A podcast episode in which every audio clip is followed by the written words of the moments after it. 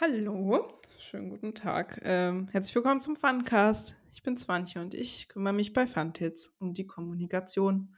Und ich habe mir heute Morgen, als ich meinen Haferbrei zubereitete, äh, überlegt, was ich Michael heute fragen könnte. Und da habe ich mich gefragt, Michael, wenn du eine Alien-Spezies wärst, wenn es ganz viele Michaels auf einem Distant Planet gäbe, wie würde denn euer Heimatplanet aussehen? Äh, hallo Swantje, äh, vielen Dank für deine Frage, die du dir so schön ausgedacht hast. Ähm, ja, das, das, das Erste, was mir in den Kopf gekommen ist vorhin, ist ein tropischer Planet mit so kleinen Inseln, äh, wo es ganz viele Strände gibt. Das ist wahrscheinlich mein Planet, wo ganz viele kleine Michaels rumlaufen. Denn ja, als kleiner Michael ähm, bin ich so aufgewachsen. Ich war so ein Sunny Beach Boy. Äh, braun gebrannt, blonde Haare. Ähm, und äh, ich habe sehr viel Zeit an, an Stränden verbracht. Auch oft einen Sonnenbrand bekommen. Das, äh, das ärgert mich. Aber naja, gut. Ähm, ja, so war der quengelige Michael. Denkt an euer Hautkrebsrisiko, Leute. Immer an. Ja. Ich finde es auch schockierend, dass du blond bist. Ja. Also eigentlich, also ja, wild. Sehr wild. Wir wollen heute äh, über Obscurians reden, unsere Neuheit für 2024 für die Spiel. Da gibt es ja immer was Neues, wenn, wenn wir es hinbekommen, aber es, so, es sieht gut aus. Und ähm, da geht es nämlich auch um Aliens. Und Michael wird uns heute in die Welt von Obscurians einführen. Ich werde noch kurz die Hard Facts sagen, damit ihr kurz wisst, worum es geht, was es überhaupt sein soll. Und dann äh, bekommt ihr die ganze Geschichte von Michael himself präsentiert. Obscurians ist äh, ein Spiel für vier bis sechs Spieler. Stimmt das? Habe ich eben äh, von der Schachtel abgeschrieben. Ist auch richtig, ähm, ja vier bis sechs Spieler. Ähm, in der Deluxe-Version kann man, haben wir Material für einen siebten Spieler. Hm, wisst ihr Bescheid. Dauer ungefähr 30 bis 60 Minuten. Ich glaube, das kommt auch hin, als wir es mal gespielt haben, ne? Das kommt sehr gut hin. Ja, je nachdem, wie, äh, wie viele ihr seid und wie fit ihr seid, schwankt das natürlich ein bisschen.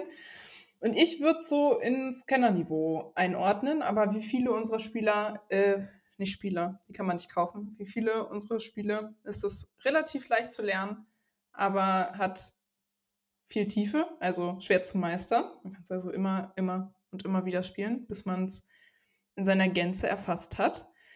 Ähm, und ja, das ist schwer einzuordnen. Also ich nenne es jetzt mal Social Deduction ohne Lügen. Also anders als bei zum Beispiel Viel zu Kraken oder Blood on the Clock Tower oder eurem Social Deduction Game eurer Wahl diskutiert und redet man ja viel. Hier ähm, verteilt man Informationen, indem man bestimmte Dinge tut, und zwar zum Beispiel Waren tauschen oder sich Waren nehmen.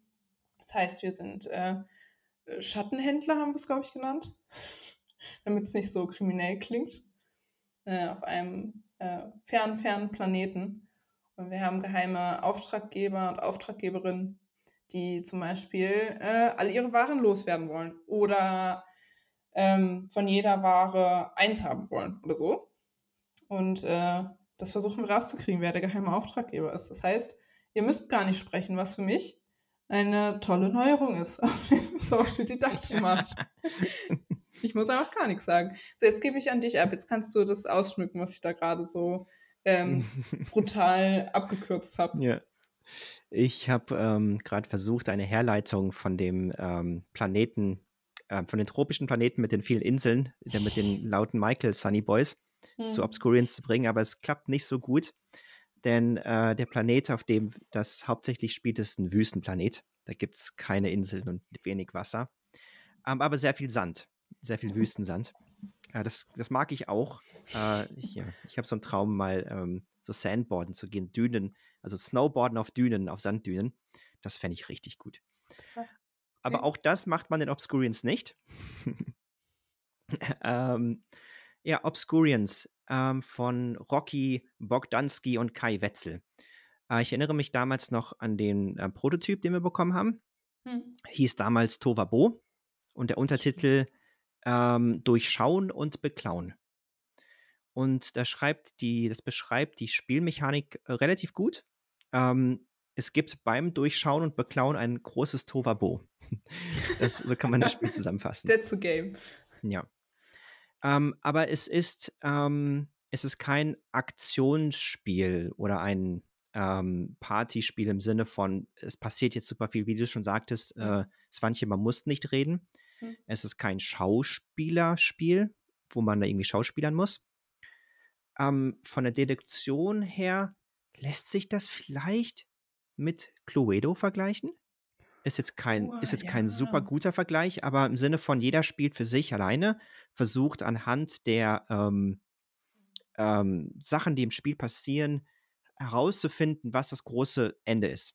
Ja, Und Oder- so von, von der Deduktion her kann man das vielleicht so beschreiben. das stimmt oder so. Also nur vom Feeling her, also nicht Mhm. vom Umfang oder so. Falls ihr Abgrundtief kennt, die jetzt nicht mehr Cluedo gespielt haben, sondern ein bisschen more modern unterwegs sind, da hat man ja auch verdeckte Rollen und man versucht ähm, mit seinen, also man hat bestimmte Aktionen im Spiel und ein bestimmtes Ziel, was man verfolgt, darf das aber nicht so offensichtlich machen, dass alle gleich verstehen, ah ja, der ist ein tiefes Wesen und will uns alle umbringen. Mhm, mhm. So vom, vom Feel. Also nur was dieses, diese Mechanik mit den verdeckten Rollen angeht. Mhm. Noch ein guter Vergleich.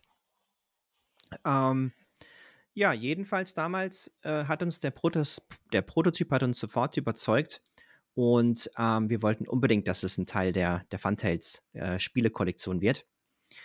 Und ähm, im Grunde genommen haben wir bei der Umsetzung ähm, gar nicht so viel verändert. Also das, der, das Kernregelwerk ist, ist noch so, wie es ist.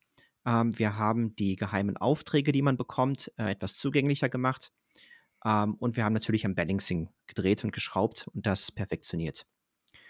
Ähm, viel Gehirnschmalz ist auch in die Thematik reinge ähm, ähm, reingegangen und um die Umsetzung der Thematik.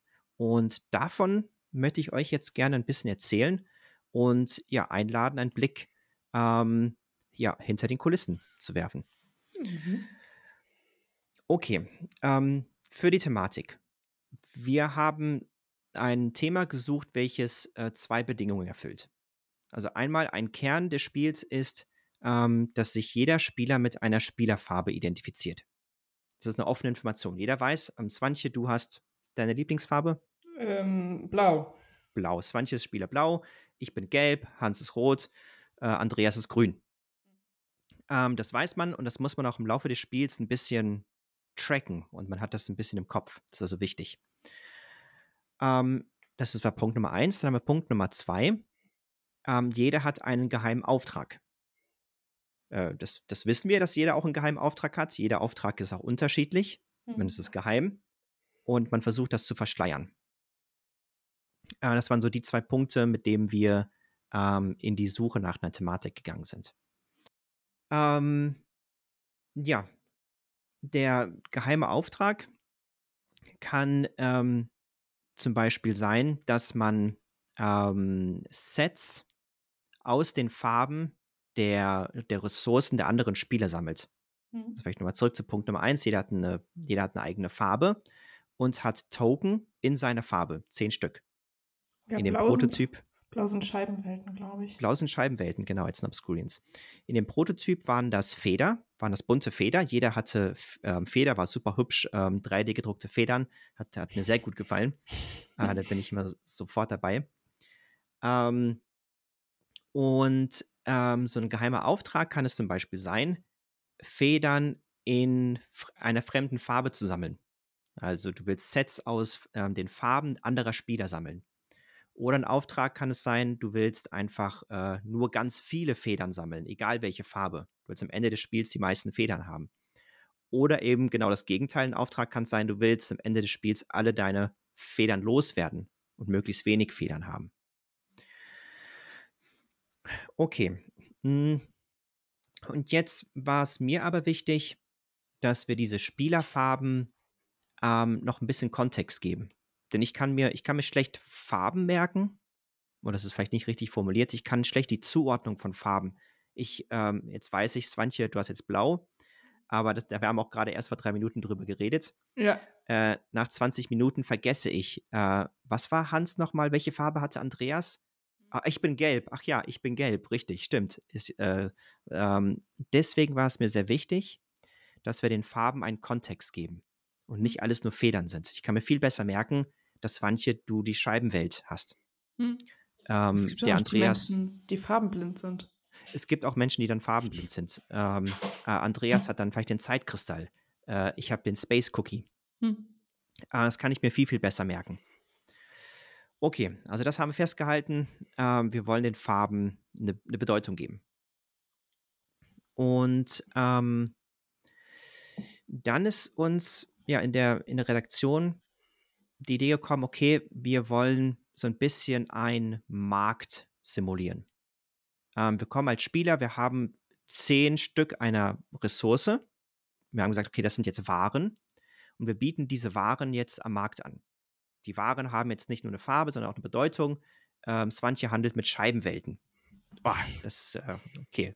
Große, große Ziele hat sie sich gesteckt. Äh, Ich, Mhm. ich handle mit Space Cookies. Ähm, und dann müssen wir noch irgendwie diese äh, geheime Aufgabe abbilden. Also jeder hat ein geheimes Ziel. Und wa- was für einen Markt kann es denn geben, welches so geheime Ziele für die Verkäufer hat? Und dann ist uns die Idee eines Art, einer Art ähm, Schwarzmarkts gekommen. Also wir handeln an einem Schwarzmarkt. Wir sind so ein bisschen äh, undercover, ähm, verstecken unsere, ähm, äh, ja, unser Erscheinungsbild ein bisschen, äh, gehen an diesen Schwarzmarkt und du sagst hey, hier ein Space Cookie gegen Scheibenwelt, na, wie wär's? Äh, Hey, lass mal, lass mal hier du- gucken. Willst du eine Na. Scheibenwelt kaufen? Genau. Ähm, aber jeder von uns hat vielleicht so ein bisschen so eine shady Vergangenheit, die wir verstecken wollen. Jeder von uns hat einen geheimen Auftrag, ähm, den wir lösen wollen, ohne dass uns die anderen durchschauen. Hm. Also ich will vielleicht Farbensets sammeln, aber das sollt ihr ja nicht mitbekommen. Ich will euch täuschen. Und Hm. darum geht es in dem Spiel, ähm, sein Ziel durchzusetzen, nicht zu offensichtlich, das ein bisschen zu verstecken, Hm. aber am Ende genau das zu haben, genau den Auftrag zu, zu erfüllen, äh, das man hat, ohne dass es jemand mitbekommt. Ich meine, stellt euch mal vor, ihr produziert Scheibenwelten und dann fällt euch auf, die sind eigentlich richtig kacke. Darf, darf, und dann wollt ihr die loswerden auf dem Schwarzmarkt, weil da werden Scheibenwelten gehandelt bisher. Und dann ist es ja total schwierig, wenn alle gleich wissen, dass du die loswerden willst, weil dann kauft die keiner mehr. Angebot und Nachfrage, so könnt ihr euch Mhm. das vorstellen. Mhm. Ja. Ähm, das ist übrigens meine, meine Taktik im Spiel. Ich, äh, die Space Cookies sind mir auch am liebsten. Und ähm, am Anfang des Spiels äh, äh, haue ich die Space Cookies raus. An jedem einen Space Cookie mindestens. Alle raus, alle raus. Hm. Und dann also ab Mitte des Spiels gibt es dann die, die wahren Rückrufaktionen. ah, es wurde festgestellt, dass da irgendwie Zutaten des Blei mit reingemischt worden ist. Doch ungünstig. Die Space Cookies müssen alle wieder zurück. Tut mir leid. Ähm, ja, meistens muggel ich mich dann durch und dann sind alle durcheinander und wissen nicht, was ich, was ich eigentlich will. Ja. Okay, ähm, wir haben dann den Schwarzmarkt in einen interstellaren Schattenbazar äh, umgebaut. Ähm, ja, und ihr merkt ja schon äh, das Thema ähm, Obscurians und wir, haben, wir handeln mit Scheibenwelten, Space Cookies, Zeitkristallen. Ähm, das heißt, wir haben es mm, von der Erde weggenommen, von dem vom Schwarzmarkt oder einem Dark Web äh, Handelsplattform haben wir es in, in, ins, ins Fantastische äh, geschoben und haben jetzt einen, ähm, ja, ein Space Sch äh, Schattenbazar, in dem jetzt ähm, shady Kreaturen gegenseitig ihre Waren, Waren anbieten und einen geheimen Mhm. Auftrag haben. Ähm, und mit, diesem, mit dieser Thematik ähm, weiß jeder, der jetzt mitspielen möchte, schon, worum es in diesem Spiel geht. Was man da so vielleicht machen muss. Ohne dass man jetzt das Regelbuch in der Hand bekommen hat und ohne dass man die Regeln jetzt liest, weiß man schon, okay, Hm. mir gehören diese Waren, ich muss irgendwas davon mitmachen. Ähm, ich bekomme einen geheimen Auftrag, ähm, den ich jetzt aber in diesem Schattenbazar möglichst geheim halten möchte. Und am Ende des Spiels, wenn ich die, äh, den Auftrag erledigt habe, bekomme ich ähm, Punkte dafür. Man bekommt so eine, so eine Währung, ähm, haben wir da eingeführt. Und je besser man den Auftrag erledigt, desto mehr Punkte bekommt man und damit gewinnt man das Spiel. Und wenn man die anderen äh, richtig errät. Das muss man auch Richtig, tun. ähm, genau. Der Untertitel war ja Durchschauen und Beklauen. Das heißt nicht nur beklauen, sondern man möchte die anderen durchschauen. Wenn man in diesem Schattenbazar äh, seine Gegner identifiziert und herausfindet, welchen Auftrag sie eigentlich verfolgen, dann kriegt man, ähm, also durch die Spielmechanik, kriegt man noch äh, Punkte am Ende des Spiels. Konkret für, für ähm, Tipps. Man kann während des Spiels setzt man seinen so Tipps ab man kann dann zuordnen. Ich, ich glaube, du bist, hast diesen Auftrag, du hast diesen Auftrag. Ähm, aber wenn man auch durchschaut hat, was der andere möchte, kann man ganz easy dann die Pläne durchkreuzen, indem man ihm die, die Ressourcen wegnimmt, die Waren wegnimmt oder Waren zuschiebt, die der Person dann äh, sogar Minuspunkte gibt. Kann passieren, ja. Das kann passieren. Das auch, was ich richtig cool finde an dem Thema ist, ich habe vorhin auch schon erzählt, dass ich die Karten, also allgemein die Gestaltung, richtig cool finde, weil es ist so neon und irgendwie so künstlich, aber nicht so aber trotzdem irgendwie, man kann sich damit identifizieren. Und es fühlt sich so cool an, für mich persönlich, wenn ich mir vorstelle, ich bin einfach so richtig so ein Alien-Lord-Typ Person. Und ich vertick da meine Scheibenwelten. Und, und keiner darf wissen, wer ich bin. Und dann äh, nehme ich mir irgendwie so ein Space-Cookie und um irgendwie rauszukriegen, ob diese Space-Cookies wirklich so gut sind, wie alle sagen oder ob die eigentlich totaler Crap sind und ich die eigentlich an irgendjemand anderen schieben muss oder so. Also ich finde diese, diese Welt super funny und cool und es macht super viel Spaß, sich irgendwelche schrägen Waren hin und her zu schieben. Ähm, es war jetzt mein Einwurf, aber du darfst weiterreden. ich darf weiterreden. Ich glaube, ich, glaub, ich möchte euch jetzt mal ähm, den, den Einleitungstext auf der Schachtelrückseite äh, vorlesen. Und ähm, die meisten von euch wissen wahrscheinlich noch gar nichts mit Obscurians anzufangen. Das ist jetzt, glaube ich, auch so die erste größere Information, die wir jetzt hier über Obscurians raushauen. Hm, wahrscheinlich. Ähm, okay, also, worum geht's? Ähm, Schachtelrückseite. Im Schatten eines Raumschiffwracks auf einem abgelegenen Wüstenplaneten gedeiht ein zwielichtiger Schattenbazar. Hier präsentieren skrupellose Schattenhändler, auch genannt Obscurians, ihre seltenen Waren. Du bist einer dieser Obscurians und hast den geheimen Auftrag, besondere Warenkombinationen zu finden, während rivalisierende Obscurians versuchen, deine Pläne zu durchkreuzen. Zitat Ende. Zitat Ende. äh, ich finde, das beschreibt richtig schön äh, das Feeling und das Setting, das wir jetzt gehört habt mit dem Schwarzmarkt und den, äh, wir müssen geheim agieren. Ja, lass das mal kurz auf euch einwirken. Das Obscurians. Ein ähm, an, an alle Menschen, die Produkttexte schreiben. Ich habe nämlich diesen Produkttext geschrieben und ich fühle mich sehr gelobt davon, dass das die Stimmung einfängt. Es wird natürlich immer noch mal ein bisschen verändert und so, aber mehr Praise für Produkttexte. Und ich, ich glaube, jetzt da ihr in dem Setting drin seid, ähm, möchte ich euch ein bisschen mehr über die Mechaniken des Spiels erzählen. Also, ähm, wie funktioniert das? Was macht man denn genau? äh, so, jetzt, jetzt wird der, der, dem das Spiel gehört, jetzt die Anleitung rausholen und die Regeln erklären, aber ich mache euch jetzt auf ein High-Level, was da ungefähr passiert. Hm. Ähm, okay, der Clou bei dem Spiel ist, ähm, es gibt äh, für jeden Spieler einen geheimen Auftrag. Wenn man in der Vollbesetzung spielt, wenn man zu sechs spielt, gibt es genau sechs geheime Aufträge. Zu siebt, also in der Deluxe-Version, haben wir sieben geheime Aufträge. Also wir sitzen jetzt quasi alle äh, an unserem virtuellen Spieltisch und haben unsere, unser Spielmaterial schon aufgebaut und du erklärst jetzt, was wir ungefähr tun, ja? Was wir ungefähr tun, ja, ganz genau, ganz genau. Ah, okay, wir, okay. wir sitzen da jetzt. Und ähm, äh, man fragt sich ja, okay, wie soll ich denn jetzt hier so einen geheimen Auftrag identifizieren? Äh, gibt es da nicht unendlich viele von oder unendlich viele Kombinationen? Und nein, es gibt, jeder weiß, es gibt genau diese sechs oder sieben geheime Aufträge. Mehr gibt es in dem Spiel nicht. Ähm, und es gibt äh, zum Beispiel es gibt äh, drei Aufträge, bei denen das Ziel ist es, Waren anzuhäufen. Man möchte mehr Waren haben oder in bestimmten Kombinationen Farbensets sammeln äh, oder einfach nur ganz viele Farben sammeln. Und dem gegenüber gibt es äh, drei geheime Aufträge, bei denen man die Waren loswerden möchte, auf eine ganz bestimmte Art und Weise. Entweder ich möchte am Ende einfach gar keine Waren haben oder eine sehr bestimmte Auswahl aus, aus Farben, aus bestimmten Farben sammeln. Und ähm, das ist allen bekannt. Jeder Spieler hat auch ein Tableau vor sich, wo diese mhm. Aufträge aufgelistet sind, wo man das sehen kann. Und nun beobachtet man während des Spiels ähm, das Verhalten der anderen Leute.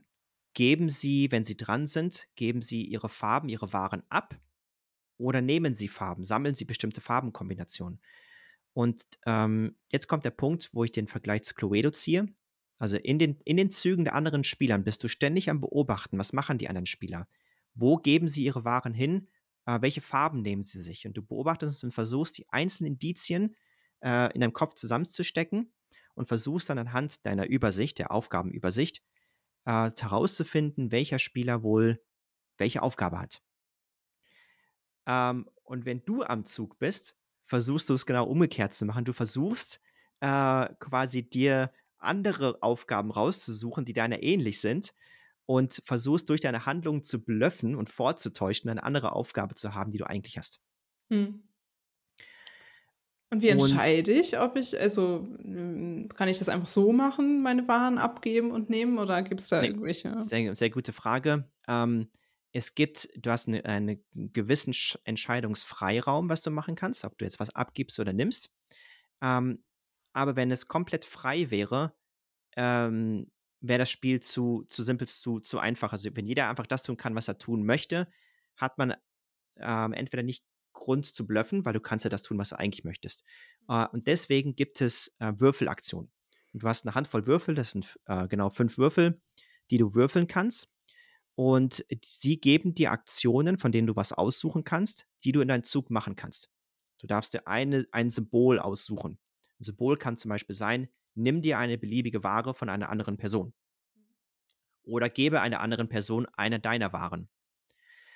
Und du würfelst und dann hast du die Auswahl, ja, okay, ich kann mir jetzt drei Waren nehmen zum Beispiel. Oder ich Mhm. kann zwei Waren abgeben. Oder ich kann Waren tauschen.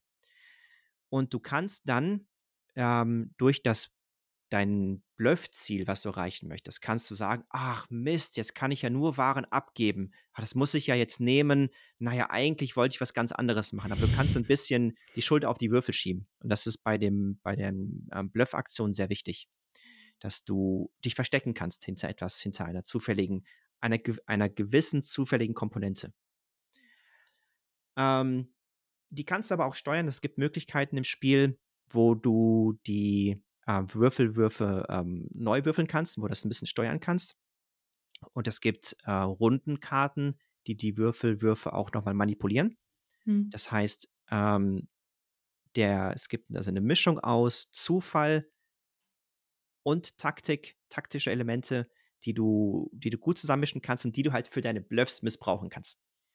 Ah, ich kann jetzt den Würfel nicht nochmal manipulieren, so ein Pech jetzt aber auch. Swantje, jetzt muss ich dir drei äh, Space Cookies geben. Wollte ich gar nicht, aber tut mir jetzt leid. Ja. Jetzt muss ich dir wieder loswerden. Jetzt musst du wieder loswerden, genau. Aber nicht mir geben. Bloß nicht mir geben. Und am Ende ist es dann mein Ziel, dass ich Space Cookies sammeln möchte. Ja. Oder sowas. Ja. Ähm, und so geht das Runde für Runde. Also abwechselnd kommt jeder Spieler einmal dran, würfelt die Würfel, äh, dann werden die, die Waren hin und ähm, das Spiel hat ein dynamisches Ende. Wir wissen also, alle wissen nicht, wann das Spiel genau enden wird. Es gibt eine bestimmte Phase an Runden, wo Mhm. man weiß, die kommen min mindestens dran. Und die letzten Runden ähm, können passieren oder auch nicht. Ja. Das heißt, es ist, hat auch ein bisschen so ein Push-Luck-Element. Das heißt, du ziehst deinen Bluff durch, sammelst etwas ganz anderes, was du eigentlich nicht wolltest, aber an irgendeinem Punkt musst du umschalten. Ja. Und dann musst du wirklich deinen deinen Auftrag dann erfüllen, weil du willst ja Mhm. noch die Siegpunkte haben. Das, äh, Äh, habe ich das letzte Mal nicht hingekriegt. Ich erinnere mich noch, wie soll hinbekommen. das ist irgendwie das war so früh, wie es nur möglich ist. Also, das war das früheste Spielende, was hätte eintreten können. Und ich war einfach total also, das war total am Ziel vorbei. Ich habe mir so gedacht: „Oh nein, jetzt kann ich gleich einpacken.“ Also, man muss, ähm, gut abschätzen, wann man, äh, wirklich das tut, was man tun möchte und wann man aufhört, genau das Gegenteil zu tun. Das, äh, habe ich am Anfang unterschätzt, wie, äh, tricky das manchmal sein kann. Hm, absolut. Also, du musst diesen schmalen Grat zwischen erfolgreichem Bluff und, äh und dein dein geheimes Ziel, Mhm. ähm ja, die Offenbarung des geheimen Ziels und, äh, ja, die Ressourcen zusammenzusammeln, die du eigentlich brauchst, das musst du genau finden. Ähm Okay, und dann, ähm, während man das macht und das abschätzt, wo man gerade ist und was die anderen sein könnten, kannst du, wenn du dran bist, Tipps abgeben. Ähm, du hast so Pokerchips, jeder, jeder Spieler hat Pokerchips, ähm, mit dem man die, die Spielerfarbe und äh, das, der geheime Auftrag äh, festlegt. Und dann kann man sagen, das ist auch eine offene Information, ich kann dann ankündigen, hey, ich glaube, dass der Andreas mit seinen Zeitkristallen, dass er äh, alles abgeben möchte. Er hat den geheimen Auftrag, gib. Da möchte man dann seine Ware loswerden. Ähm, und das hat so ein, ja, wie so bei, bei äh, Wettspielen ist es so, der, der zuerst diesen Tipp abgibt, bekommt am Ende die meisten Punkte. Jeder kann versuchen, einmal abzuschätzen, äh, was der Andreas ist. Mhm. Wenn ich aber der Erste war, der auch noch richtig geschätzt hat, ähm, dann bekomme ich die meisten Punkte. Und äh, das ist auch ganz, ganz wichtig bei dem Spiel. Das heißt, du willst, du beobachtest, schaust, was ist ein Bluff, was ist wirklich das, was, der, was die Person haben möchte. Und dann am einigen Zeitpunkt sagst du, okay, jetzt geht's los. Ich glaube, mhm. Swantje, du bist das. Andreas, mhm. du bist das. Hans, ich habe dich durchschaut, du bist das. Mhm. Uh, und dann fängt auf einmal die Panik an. Und dann die anderen Spieler sind dann so, oh Mist, ich muss ja auch noch absetzen. Ich, jetzt ja. ich, bin ich nur Zweiter. Und dann versucht jeder so schnell wie möglich dann seine, äh, seine Chips abzugeben. Ähm, ja, und dann ist die, die Offenbarung am Ende des Spiels immer super herrlich, äh, wenn dann durchgeschaut wird, wer welche Tipps abgegeben hat. Und ähm, die, man, äh, man, man sieht dann schön so eine Historie, wenn man dann nacheinander die, die Tipps durchschaut. Und dann sieht man, okay, der Bluff war dann am Anfang so, dass die drei Leute haben dann diesen Tipp abgegeben, dann hat Hans seine Strategie geändert, geändert und haben alle diesen Tipp abgegeben und am Ende war aber Hans dann was ganz anderes, weil er uns alle hinters Licht geführt hat. Ja, ja, ja. ja. So passiert das dann. So passiert das dann. Ähm, ich versuche noch so ein bisschen einzufangen für Leute, die es noch nicht gespielt haben, wie sich das so, also wie man das so einordnen kann vom Spielgefühl. Also es ist auf jeden Fall jetzt kein super brainy Game oder so, wo euch das Hirn platzt, aber es ist jetzt auch kein partymäßiges Vizequaken, wir grölen alle rum. Das ist auch nicht. Es ist so, hm, ich würde sagen, man spielt es so, wenn man so Freunde da hat, die vielleicht auch nicht unbedingt viele Brettspiele spielen, aber auch, weiß, kann man auch mit Spielern spielen, die haben da auch Spaß dran. Und dann äh, spielt man das so auch gerne mal zweimal hintereinander. Also das ist einfach witzig. Und aber auch nicht flach so, sondern so, so einstiegsfreundlich und witzig, aber man kann wirklich überlegen, wenn man möchte. Man muss aber auch nicht super krass grübeln, sondern kann auch einfach ein bisschen mit dem Flow gehen.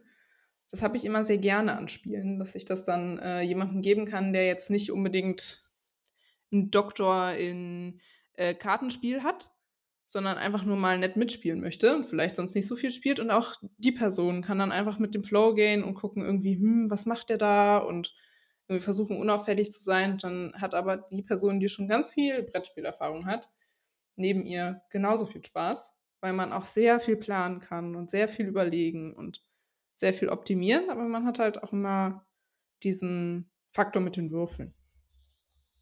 Ich hoffe, das ist jetzt, also widerspricht mir gern, aber so habe ich es äh, gefühlt.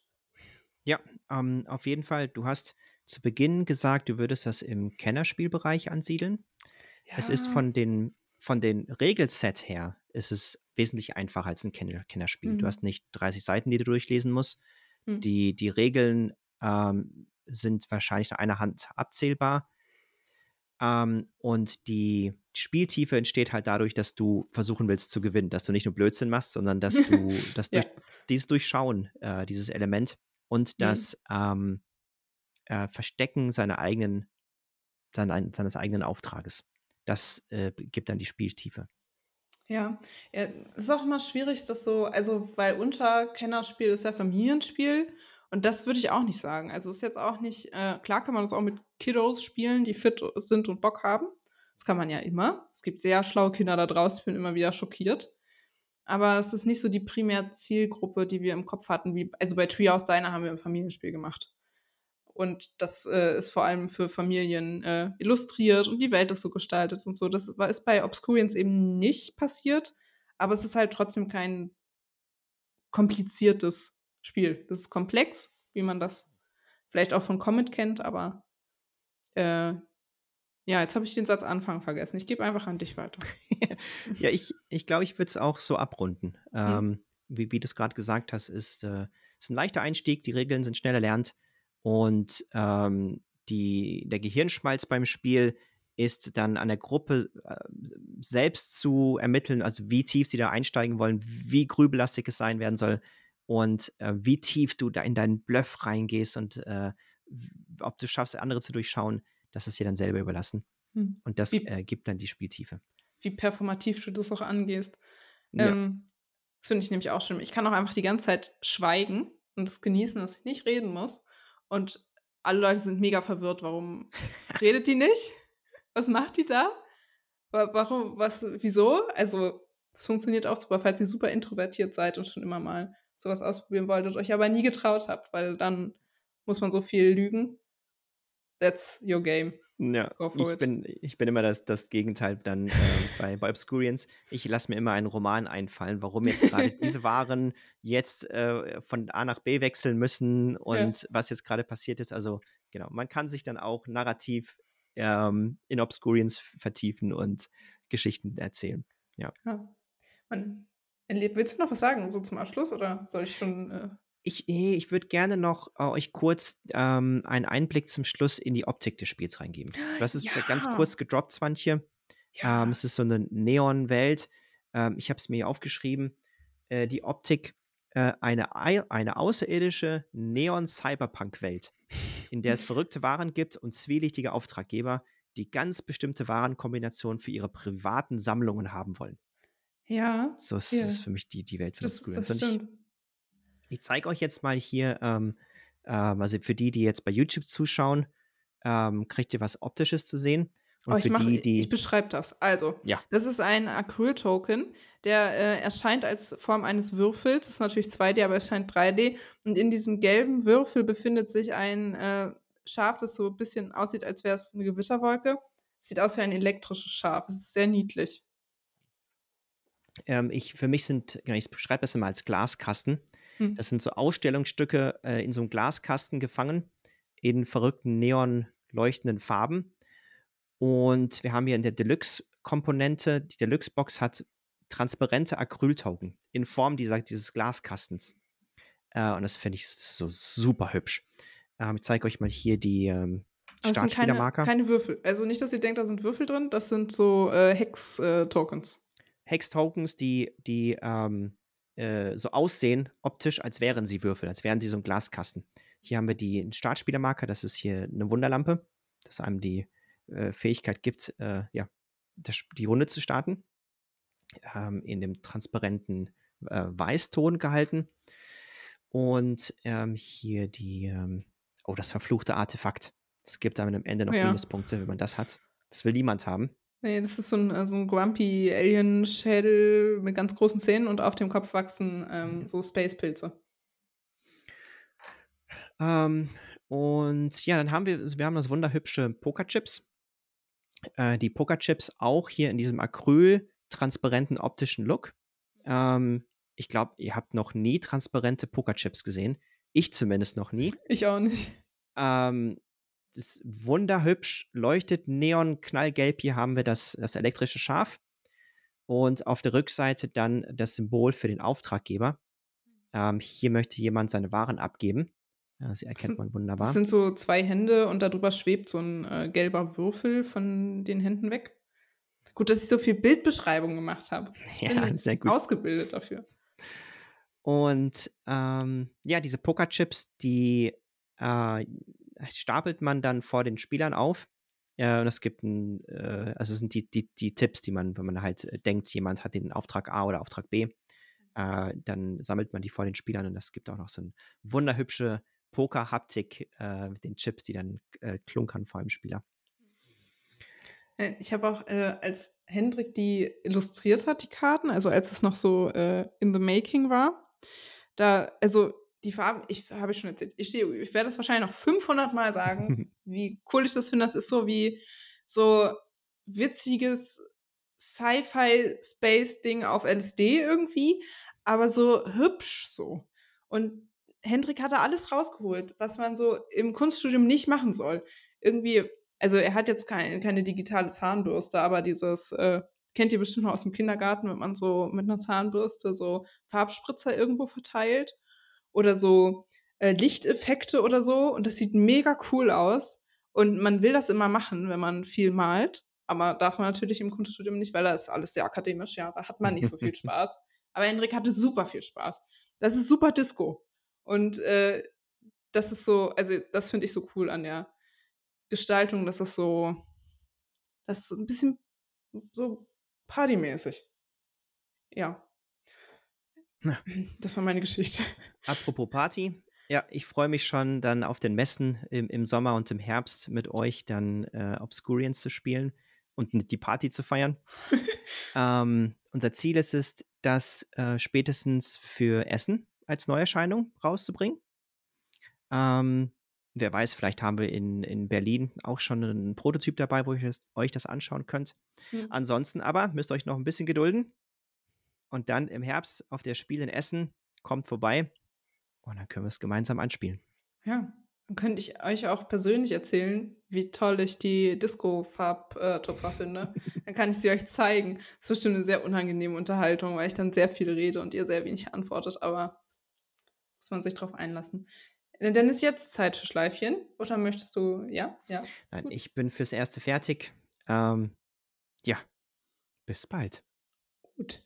Ich muss noch ähm, sagen, dass ihr auf Facebook und Instagram vorbeigucken sollt, weil da werde ich selbstverständlich äh, Sachen von Obscurians teilen. Ihr könnt auch bei Hendrik himself gucken. Äh, Noak Art heißt der auf Instagram. Da hat er auch schon viel zu Obscurians geteilt. Könnt ihr euch mal inspirieren lassen von Disco Space. Und ähm, guckt gerne in unserem Shop vorbei, fantets.de slash shop. Und auf der Website ist auch die Anmeldung für unseren Newsletter. Da habe ich äh, neulich erst wieder was über Obscurians geschrieben. Das heißt, wenn ihr Newsletter-Abonnenten und Abonnentinnen seid, wisst ihr wahrscheinlich schon relativ gut, worum es da geht und was man da tut und dass es kommen wird. Und wenn ihr äh, in Zukunft auch zu diesen privilegierten Menschen gehören möchtet, die das schriftlich zugeschickt bekommen, funtails.de slash newsletter. Ähm, mehr habe ich nicht. Äh, schön, dass ihr zugehört habt und bis zum nächsten Mal. Bis zum nächsten Mal. Tschüssi.